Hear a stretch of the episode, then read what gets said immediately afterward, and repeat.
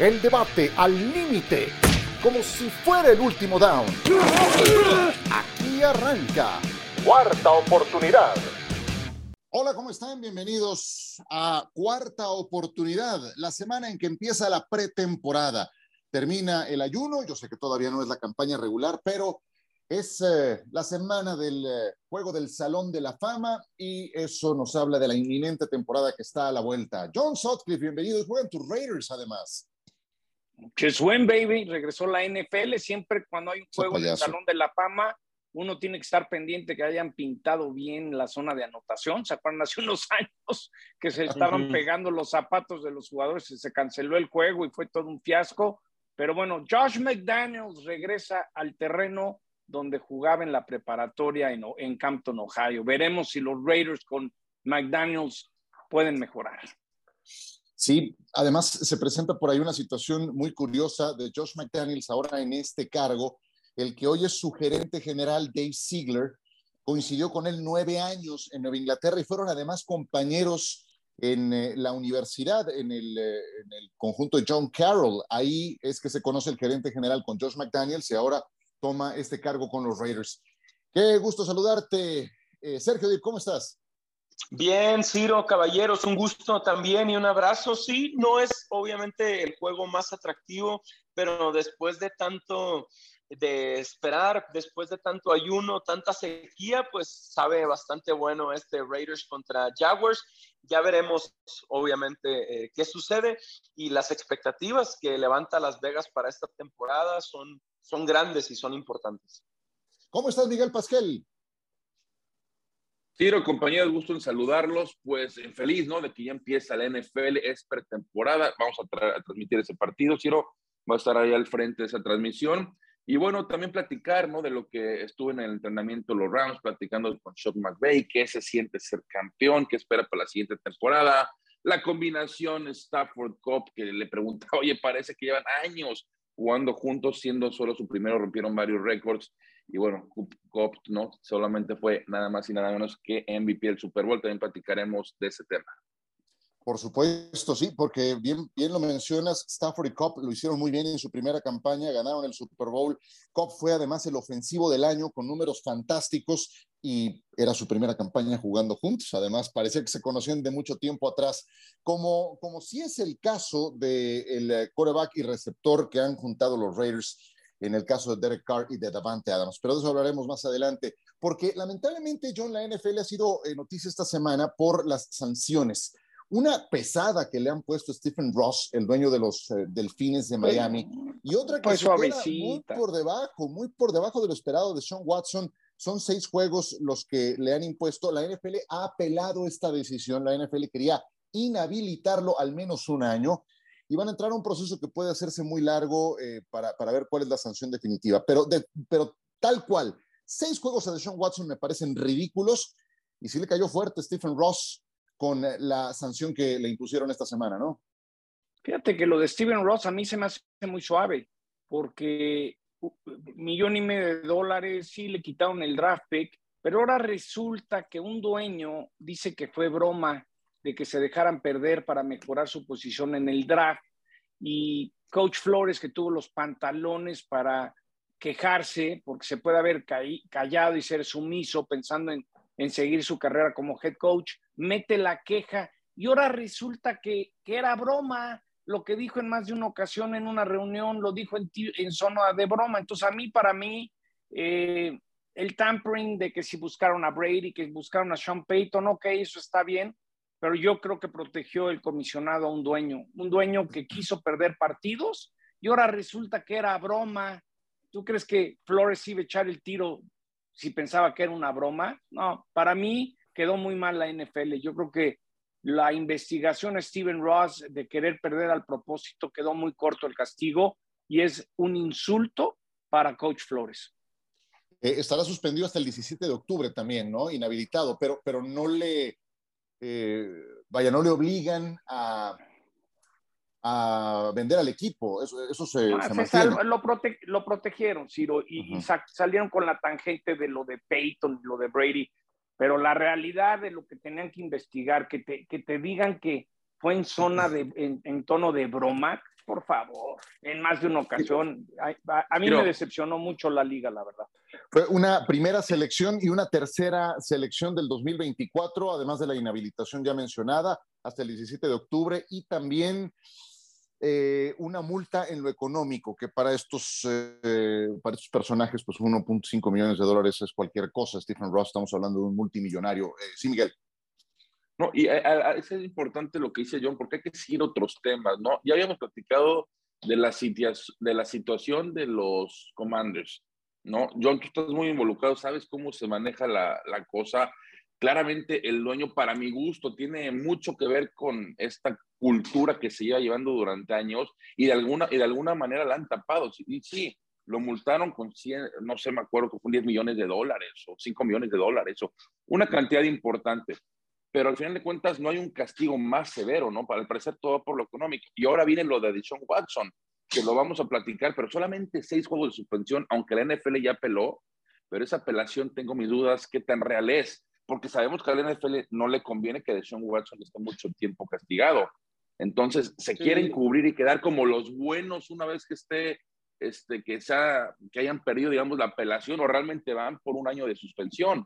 Hay que seguir el tema de estos cerques porque claramente el este, la NFL está cubriendo sus intereses, pero hay cosas que son muy obvias como lo que estamos platicando ahorita. Va a ser John, me gusta mucho lo que pone sobre la mesa, John, porque para mí claramente la liga, el comisionado, etcétera, prefirió estar del lado del señor Ross que de Brian Flores. y, ese, y ese también es otro tema, John. Eso también está muy interesante. Eso también lo podemos analizar. Mientras te escuchaba, pensaba, para ti, John, ¿cuál hubiera sido entonces ese castigo, digamos, merecido? Quizá no ejemplar, pero al menos como el merecido, el correcto. Por lo menos lo tienen que haber suspendido dos años no te digo que le quitaran la franquicia, pero tendrían que haber perdido, eh, le tienen que haber pegado a Ross mucho más fuerte. Porque si ustedes ven, si, ven eh, eh, lo que dice la liga, aquí hay dos sopas. Una es tampering. Te metiste y negociaste con alguien que tenía contrato, perfecto, te quito el draft te quito todo eso, perfecto. Pero hay otra investigación que se llama tanking, que quiere decir perder al propósito. Y ahora resulta que Flores, porque ojo, un head coach afroamericano tuvo los pantalones de quejarse, de, meter una queja formal por escrito. ¿Tú crees que lo iba a hacer si ahora resulta que es, ay, bueno, eh, a ver si perdemos, por ahí nos conviene para el draft del año que entra? Entonces lo dijo varias veces en zona de broma y Flores es tan tonto en pensar que lo dijo de broma para mí es un insulto lo que pasó. Porque tenían que ir a fondo y, ¿quién le paga a Gudel? Los dueños. Y otra vez, como lo de Washington, sistemáticamente protegen a los dueños de la NPL o cualquier cosa. Es una, perdón que lo diga, una mentada de madre que te digan que, que de broma dijo que quería perder en más de una ocasión y salgan a decir, este fue en son de broma, por favor. Es decir, ¿A qué que lo termine despidiendo. con el trineo a Miami? Y que lo termina despidiendo, ¿no? Además, a fin de cuentas. y no olvidemos la otra parte. Muy mal, muy mal, Chivo. Y no olvidemos la otra parte que ocurrió también en el caso de Brian Flores, cuando se supone que iba a ser entrevistado para el puesto de los gigantes de Nueva York y los gigantes ya habían tomado una decisión. Entonces, eh, pues eso era pura cámara china para cumplir con, eh, con la regla Rooney. Entonces, eh, sí, en ese sentido estoy de acuerdo contigo. A, Flores le, pues sirve, eh, eh, tiene toda la razón para sentirse muy decepcionado Brian Flores, que ahora está en el staff de Mike Tomlin en los Pittsburgh Steelers. Y sabes que nada más algo, algo dejarlo claro, porque en el mundo deportivo sí se ha prestado. Y ahorita decimos, podemos, hay gente que se puede eh, preguntar cómo se pueden dejarse perder partidos a propósito, dónde está, dónde está la, integridad del deporte. Pues no se acuerdan, no hace mucho, Mark Cuban, dueño de los Dallas Mavericks de la NBA, él admitió, una vez que fuimos eliminados de los playoffs, o sea, ni siquiera llegamos a playoffs, queríamos perder partidos. Él lo admitió, el dueño del equipo lo admitió. Pero, pero eso, eh, el jugador, el jugador te lo acepta. Es un jugador, yo creo que no te lo no, no, no, fácil. No, ¿eh? el jugador no, el jugador no. Pero estás hablando de un dueño. Y al final de cuentas el dueño da la orden. Y también estás hablando de un dueño de Miami que estuvo involucrado cuando hubo el bullying de, incógnito. Sí, hay muchas este, cosas. esa este va haciendo expediente, ¿eh? Este señor va haciendo expediente, es como, sí. Es como si lo para la policía y dice, a ver, chequen su historial. Brother, no cabe en la pantalla, hay que imprimir todo, ¿no? Pero yo, lo que dice John es muy cierto. O sea, al final de cuentas, la NFL, entre los mismos dueños, socios, son socios todos, se protegen ¿Cuántos casos recientes no estamos viendo y simplemente no hay un culpable? Lo de, Al de los Panthers sí lo obligaron a, vender, ¿eh? Bueno, de los, los Panthers? Es, es, una de pocas, Ciro. A mí lo de Dan Snyder creo que debieron de ir mucho más allá. Todavía tienen la oportunidad de ir mucho más allá y hasta el momento no lo están haciendo o no lo van a hacer. Es más, lo, y, lo, de Miami, de que el tampering por Brady, ese es el castigo real, cuando era algo mucho más profundo de lo que, lo que es el tampering pero ponle que un draft pick de primera ronda, todavía dice, dices, bueno, ok, y la multa, pero, pero como que eso era para el tampering, no para el tanking, ¿no? Y yo nomás diría al último de Sean Watson, eh, creo que es el resultado de que el sindicato protege a, sus agremiados a como del lugar, es decir, eh, es como cuando, no sé, si un amigo choca y lo vas a ayudar, pues lo primero que tratas es de proteger a tu amigo, aunque, haya, aunque sea su culpa, pues ves cómo lo sacas del problema. Y creo que el sindicato está protegiendo lo que siempre he dicho, mientras tengas talento, siempre alguien te va a dar una oportunidad. Eh, yo creo que la NPL tiene que apelar para que políticamente quede claro. Yo el único punto de todo lo que he leído es, los tejanos les soltaron el billete a 23 de las 24 mujeres que acusaron a Deshaun Watson. 24 mujeres, esto es increíble. Pero hay una, hay una que no ha llegado a un acuerdo. Yo lo único que digo es, no vaya a salir algo de Ray Rice y de repente salga un video por ahí, surprise, surprise, y se vuelva a quemar la liga, ¿eh? yo creo que lo de Sean Watson, entiendo que el sindicato lo protege, para mí lo tienen que haber tumbado un año, porque son 24 mujeres, como son 40 en Washington. Hay muchas cosas que, que un año están apenas, arreglando. Parecía, ¿eh? Como que pareciera que de repente la NFL está en nuestra región, ¿no? De repente dice, oye, mira cómo están arreglando las cosas a la, a la Mexican, ¿no? Sergio, del tema. Además que, correcto. Eh, me gusta el tema y también lo que pone John sobre la mesa, porque lo que, lo que había leído es que la NFL, la liga, buscaba que lo suspendieran mínimo cuando estaban buscando un acuerdo con Deshaun Watson, mínimo 12 juegos y una multa de hasta 8 millones de dólares. Y que Deshaun Watson no estaba de acuerdo con lo de 12 juegos, que lo que él buscaba era entre mínimo 6 a 8 juegos y al final, claro que es que está corta la sanción, está raro todo lo que hay alrededor. Pues al igual está pactado, Sergio. Al igual la liga pero, apela y, van a ser ocho y Deshaun y los Browns saben que son ocho, pero tienen que hacerse como claro, los sorprendidos. Oye, pero ¿qué hacemos? Totalmente, pero mal mensaje con tantas mujeres involucradas en estos tiempos. Eh, dice, dice esta juez que no, es que el, el remordimiento, habló literalmente del concepto de, de remorse, de remordimiento, de el remordimiento que mostró de Sean Watson en su momento, hay que considerarlo. ¿Cuál? ¿Cuál remordimiento suyo? ¿Cuál de Cleveland? ¿Cuál en su momento de Houston? ¿Cuál remordimiento? Y, y, es como si hubieran tomado eso a cuenta para solo eh, suspenderlo por estos seis juegos y solo castigarlo de esta manera. Para mí, para mí hasta los tejanos, se, los tejanos se protegieron porque nunca nos dijeron estos masajes dónde fueron, si acaso fueron en las instalaciones de los tejanos, por eso los tejanos llegaron al acuerdo, porque es otra cosa que leí. No es como si Deshaun Watson llegó a un acuerdo con estas mujeres, fueron los tejanos que llegaron al acuerdo. imagínate lo preocupados que estaban, decir, no, brother, ahorita nos demandan y ¿para qué quieres? Y sabes qué, ya hay que sacar este güey de aquí porque nomás nos está causando más problemas. y, te digo, y te digo una cosa, este personaje hoy lo que tiene es un nuevo contrato de más de 200 millones de dólares garantizados, que es lo que le ha pagado el equipo de Cleveland. Y, yo nada más pregunto, ¿qué hacemos entonces con los antecedentes, porque a Calvin Ridley le impusieron una sanción de 17 partidos por apostar, a Bantes Perfect 12 por también ya tenía antecedentes por su forma tan agresiva de jugar. A DeAndre Hopkins, seis partidos por abuso de sustancias. A Josh Gordon le cayeron con 25 juegos por eh, fumar marihuana. Y a Deshaun Watson, seis. ¿Qué demonios hacemos con todos esos antecedentes? No, no hay una medida lógica para la gravedad de esta situación. Yo creo que un año era hasta poco para el caso de Sean Watson. Y, nomás les doy un, un, último dato.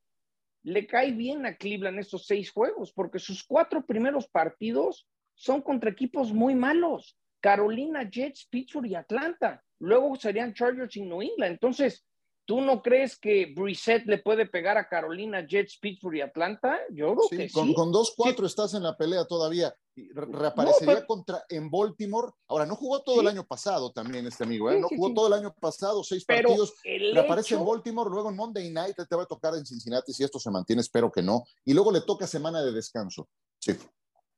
No, no, yo nomás diría que por ahí llega a ser titular con récord ganador Cleveland y sí creo que Cleveland tiene todo para llegar muy lejos. Pero ojo, ojo, estamos hablando de seis juegos. ¿Estamos de acuerdo que no van a ser seis juegos? Pues yo esperaría que, no. yo creo que van a ser ocho. yo creo que van a ser ocho. Vuelve en noviembre entonces. Y no, y no, y no me sorprendería, y no me sorprendería, no descarto que pueda ser toda la temporada. Pues ojalá. La verdad. No, eso ya no creo. el sindicato ya. se metió. El sindicato te protege. No, sí. Es como, ahorita, es como... ahorita, es la NFL contra el sindicato, esa es la realidad. Y, la, y yo, Roger como... ya dijo, eh, yo no me voy a meter. Voy a poner como... a alguien para que represente la NFL. Otro ejemplo que puedo poner es como cuando choca una pecera y es la culpa de la pecera y de repente aparecen 50 peceras a apoyar al, al chofer de la pecera. Te echaron un montón. Por más que quieras, no te lo llevas. ¿Te ha pasado?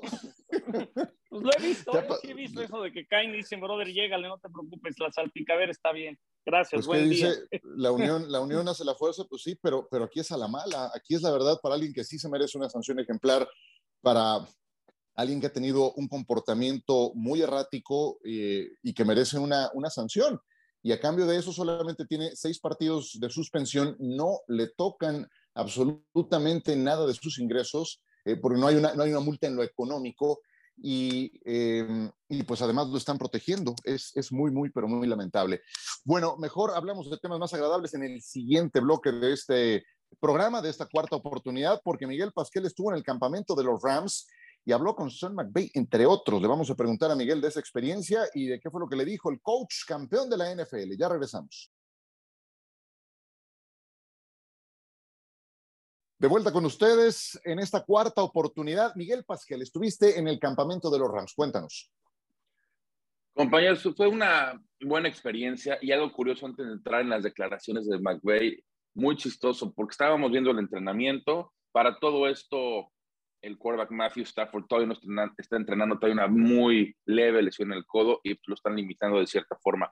Pero me dio, me dio hasta cierto punto gracia porque termina el entrenamiento y pues muchos jugadores siguen entrenando, siguen entrenando, ponen toda su parte para quedarse en el equipo. Y los únicos que salieron fueron las estrellas, ¿no? Veías a Cooper Cup ya con su familia, estuve con Aaron Donald a par de metros ahí con sus hijos, se fueron del entrenamiento, mientras que otros ahí veías, ¿no? Eh, echándole todas las ganas, poniendo todo su esfuerzo para quedarse esa porción en el equipo. Te, te, das cuenta, ¿no? Como las estrellas, porque es algo que no me había tocado vivir, John, tú lo has visto varias veces, las estrellas realmente ya tienen su lugar dentro del equipo, hay cierto prestigio y bueno, te, te digo. Pero, pero no. Prácticamente no, las estrellas 50 no toman, entrenando. Miguel, las estrellas no toman ni un snap en los juegos de pretemporada. Esa es la política McVeigh. Y revisábamos sí. el dato, cinco ganados, cero perdidos McVeigh en semana uno.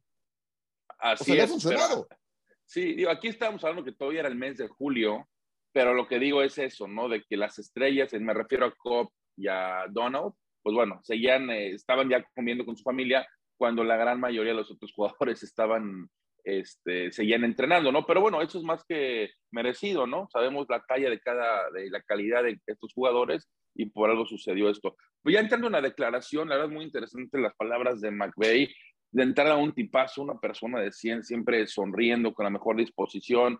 Le preguntaba la, la, pregunta que más me llamó la atención, porque un día antes de esta entrevista que tuve con él, Aaron Donald mencionó, si el coach Sean McVay no estaría aquí, yo no estoy aquí. Una vez que Sean McVay se retire de los Rams o salga de los Rams, en ese momento yo me retiro de la NFL. Y le pregunté, oye, explícame este bonding en base a qué se da o por qué se da.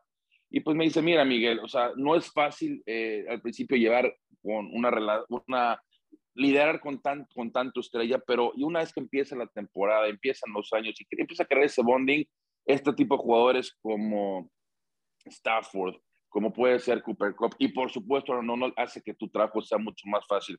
Entonces estoy muy agradecido con el equipo, hemos creado una, una gran unión dentro de ellos, y bueno, al final de cuentas contento porque gracias a ellos pude dar ese siguiente, ese, paso que nos habíamos quedado cortos anteriormente en poder ganar el Super Bowl. También mandó un mensaje a la afición en México que gracias por todo el apoyo, que esperan volver a regresar en un futuro porque obviamente él ya sabía, ¿no? Pues, eh, estábamos cerca de poder llegar al Estadio Azteca, lamentablemente vino esta situación y no se pudo, pero él sabe que el equipo es uno de los nueve equipos que van a estar mercadeando en México, entonces él espera en un futuro poder pisar la cancha del Estadio Azteca. La verdad, una, una entrevista muy amena que por supuesto va a poder escuchar en este podcast y en, las diferentes, en SportsCenter, diferentes plataformas de ESPN.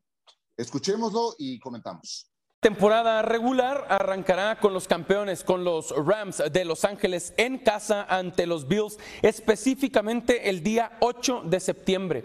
Todavía faltan cuatro semanas para que ese momento llegue y mientras tanto Miguel Pasquel ya platicó con el coach campeón Sean McVay.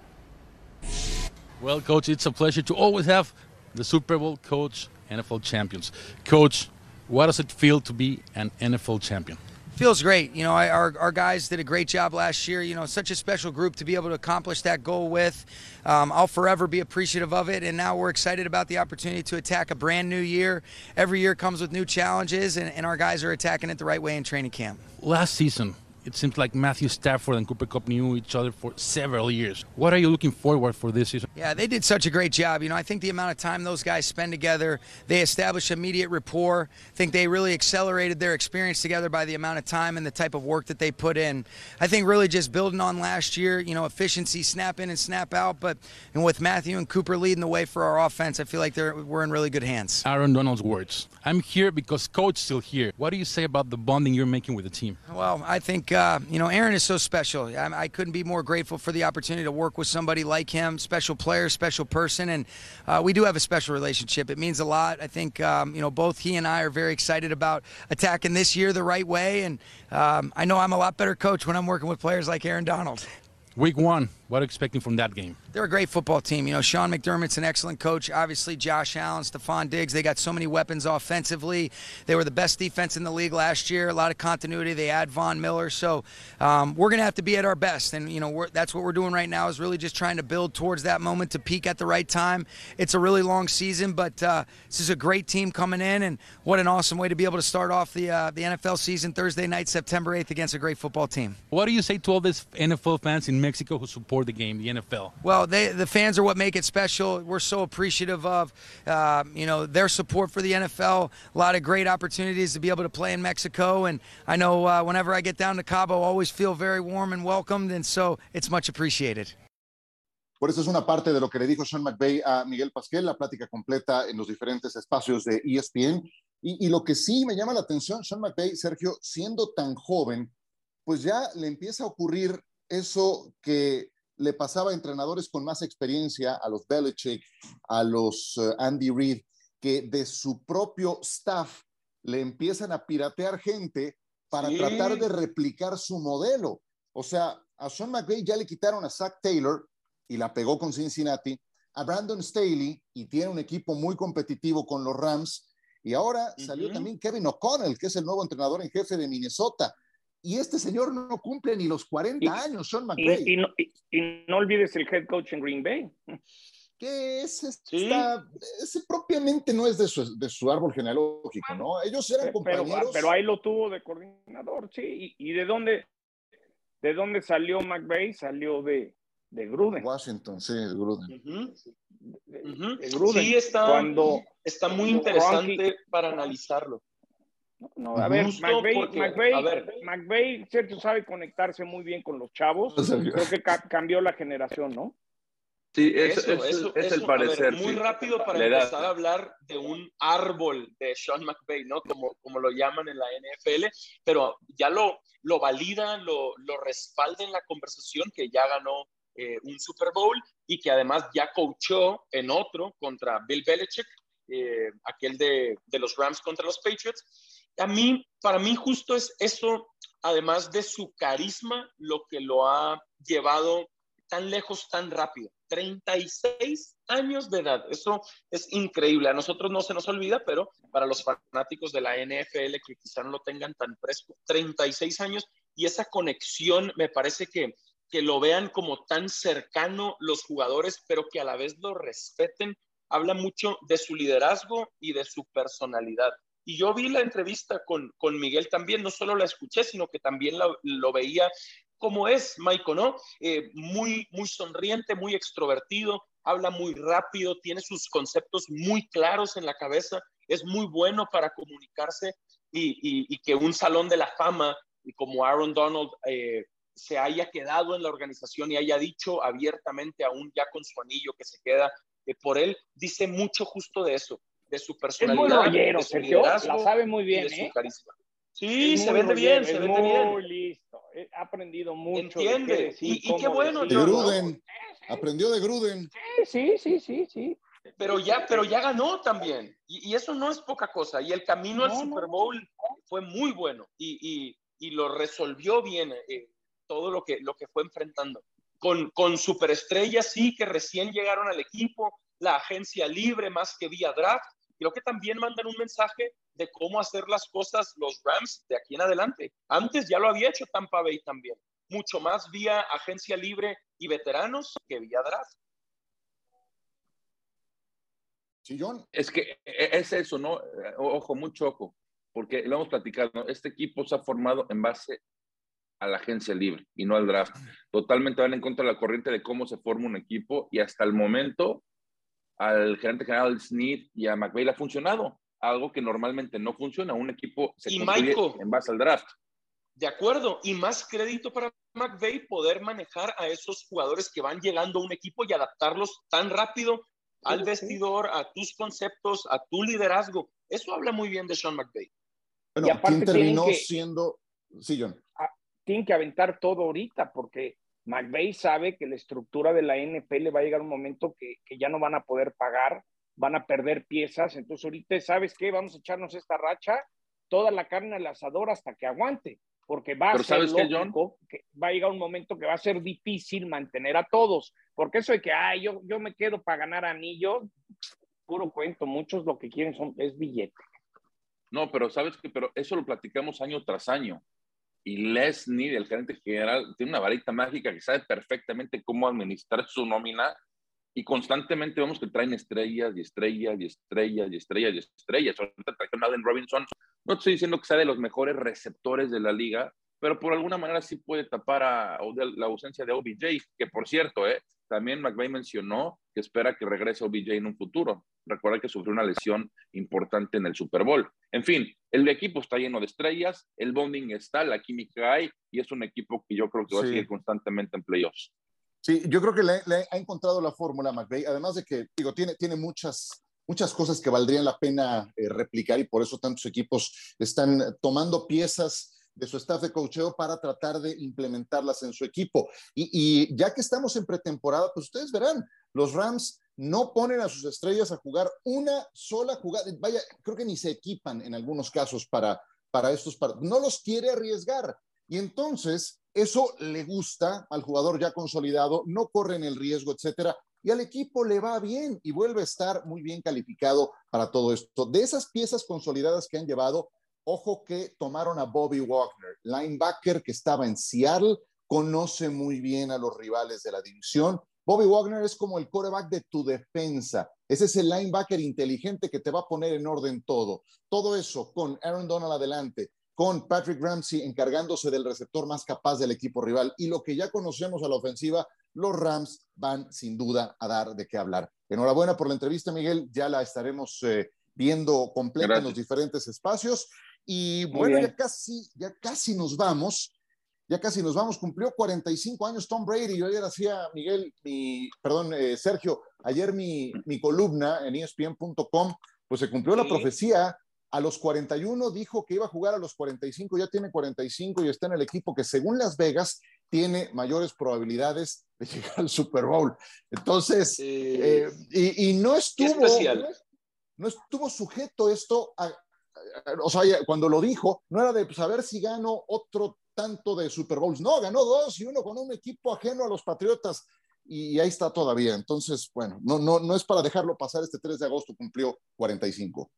No, correcto. Y claro que es muy especial partiendo también del nivel, porque no es solo seguir jugando, es a qué nivel lo está haciendo. Lanzó para más de 5 mil yardas, casi 6 mil, tomando en cuenta lo que hizo en postemporada. Eh, lanzó para más de 40 eh, pases de touchdown también en temporada regular y peleó con Aaron Rodgers hasta el final. Estuvo en la conversación por el jugador más valioso de la liga. Eso a los 44 años. De verdad, algo nunca antes visto eh, que, que, valida completamente la plática del mejor quarterback de la historia. Nos quedan, tres, minutos de, nos quedan tres minutos de programa, nada más. sí, John. O no, más decir, y, y le trajeron de regalo a Julio Jones. Nada más. Sí, sí, sí. Pero ojo, la línea ofensiva ya, ya lo platicamos. bueno, ese es un punto. Está, muy, está muy mermada. Acuérdense la temporada pasada en playoffs cómo perdieron con los Rams porque no tenían línea ofensiva. Y ya a la edad de los 45 años, pues bueno, es, es, ya es difícil tener ese moverte, ¿no? Si es algo que nunca se le ha caracterizado a Brady. Pero sí, pero al final de cuentas las armas de la ofensiva están por lo menos del lado de los receptores. Gronk Veremos si regresa a mitad de temporada, una vez que se acerquen los playoffs. Sí creo que van a ganar la división, pero en playoffs, si no tienes una buena línea ofensiva, lo vimos con Brady, lo vimos con Mahomes en el Super Bowl hace un par de temporadas, es difícil poder alzar el Vincent Bryce. Bueno, todos estos head coaches son más jóvenes que Tom Brady, de 45. Sean McVay, Kevin O'Connell, Zach Taylor, Mike McDaniel, Brandon Staley, Arthur Smith, Kevin Stefanski, Nick Sirianni, Nathaniel Hackett, Kyle Shanahan, Matt LaFleur, Cliff Kingsbury y Robert Saleh. 13 head coaches más jóvenes que Brady a sus 45. Ya nos vamos. John, tenemos nuevo libro. ¿O tienes nuevo libro? ¿Tenemos? Sí, sí, estoy muy contento. Saqué mi segundo libro, Trotamundos del Deporte con Penguin Random. Tengo muy buenas anécdotas de la NFL, mi relación con Aaron Rodgers, el no means no, cuando tuve el problema ahí con el de prensa de Washington, eh, Peyton Manning, cómo es Tom Brady, eh, ya está a la venta en iTunes, en Amazon, en Sanborns, en Gandhi, en iTunes. Muchas gracias, muchas gracias. Trotamundo del deporte. Ya los invitaré a la presentación el primero de septiembre. Oye, a ver, tíranos una joyita de Aaron Rodgers. Eh, que pueda uno encontrar en el libro. De, de, de, ese Aaron Rodgers que nadie piensa que es un líder, de cómo tuvo los pantalones de enfrentarse a la directiva y decir, eh, ya dejen de, de, cometer errores, tuvieron a Farr, me tuvieron a mí, eh, cómo trataron a, a, Matthews, cómo trataron a mis receptores, Jordi Nelson quería ganar la mitad y se fue, esa parte de, de Aaron Rodgers que, que es el líder que mucha gente no conoce, el cuate que me ha ayudado a, a, a donar balones para ayudar a niños con cáncer en México, pero no lo hace por, por publicidad, sino por ayudar a niños con cáncer. Entonces, ahí platico cómo conocí a Aaron Rodgers y, algunas anécdotas de, de Lambeau Field. ¿Dónde se puede encontrar? En Amazon, se los mandan, en iTunes, también eh, viene el audiolibro, ya va a salir próximamente. Beto Burrieta eh, me hizo el prólogo, en Sanborns, en Gandhi, eh, pues en todos lados, gracias a Dios, este Penguin Random me está apoyando mucho. Pero creo que ahorita lo más, lo más fácil es en amazon.com.mx, te lo mandan en 24 horas. Muchas felicidades, John. Muchas gracias. Gracias. no, sí, gracias a ustedes y John. Publicar uno está difícil. Felicidades por el segundo. Gracias. Muchas gracias, Miguel.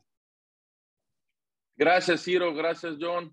Sergio. Y bueno, como platicamos, em, empieza la NFL. Y nada más para dejarlo, ¿no? Los Raiders salen favoritos por dos puntos y medio, altas y bajas están en 30 puntos. Señores, un gusto como siempre. Hasta la próxima. El debate al límite, como si fuera el último down. Gracias por escuchar. Cuarta oportunidad.